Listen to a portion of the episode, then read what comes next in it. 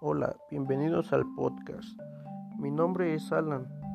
En este espacio encontrarás información sobre el impacto de la era digital en la práctica educativa.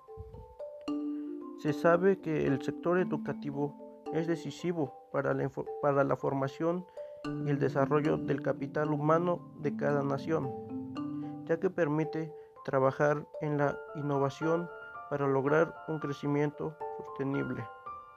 Al incorporar tecnología en las aulas puede posibilitarse que los estudiantes se motiven por lo que están aprendiendo y sean capaces de aplicar los conocimientos de manera práctica. De igual forma, los profesores actualizan sus métodos de enseñanza mediante la interacción con otros docentes de otras escuelas y de otros países, al tiempo que los padres de familia se involucran más en la educación de sus hijos. Muchas veces la información en las instituciones educativas se encuentran en papel y dispersa en diversos sistemas, por lo que se necesita invertir mucho tiempo en recopilar y analizar la información para tomar decisiones efectivas. En este sentido, la era digital toma un papel muy importante dentro de la práctica educativa, pues le da la oportunidad de utilizar plataformas integrales y centralizadas. Le proporcionan toda la información académica, administrativa, para enfocarse en mejorar los contenidos educativos y la metodología de enseñanza. Este es un ejemplo a grandes rasgos. Por otra parte, en este apartado podemos encontrar las ventajas del aprendizaje móvil. Para esto debemos entender que ya no se requiere estar en un lugar particular ni a una hora determinada para poder aprender y acceder a distintos contenidos y materiales educativos.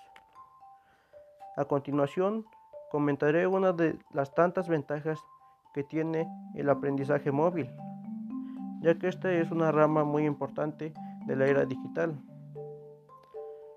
Como primera ventaja encontramos que el dispositivo móvil puede usarse en cualquier parte y en cualquier momento. Como segunda ventaja,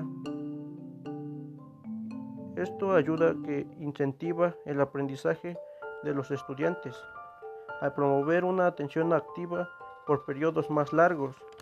O sea, mientras más pasamos en, en los dispositivos móviles, más aprendemos. Como tercer ventaja, tenemos que permite la comunicación en tiempo real entre los alumnos, profesores y directivos. El uso de las redes sociales y aplicaciones de mensajería instantánea entre alumnos y profesores. Esto agiliza el proceso de comunicación y reduce tiempos. Como cuarta ventaja, tenemos que favorece que, que los alumnos compartan y distribuyan contenidos y materiales entre grupos o compañeros. Y como quinta y última ventaja entre las consideradas, encontramos que además permite el aprendizaje llegue a lugares remotos. Como tal, todo esto es una gran parte del impacto de la era digital en la práctica educativa y puede ser la más importante por el hecho de que son las ventajas que éste nos proporciona.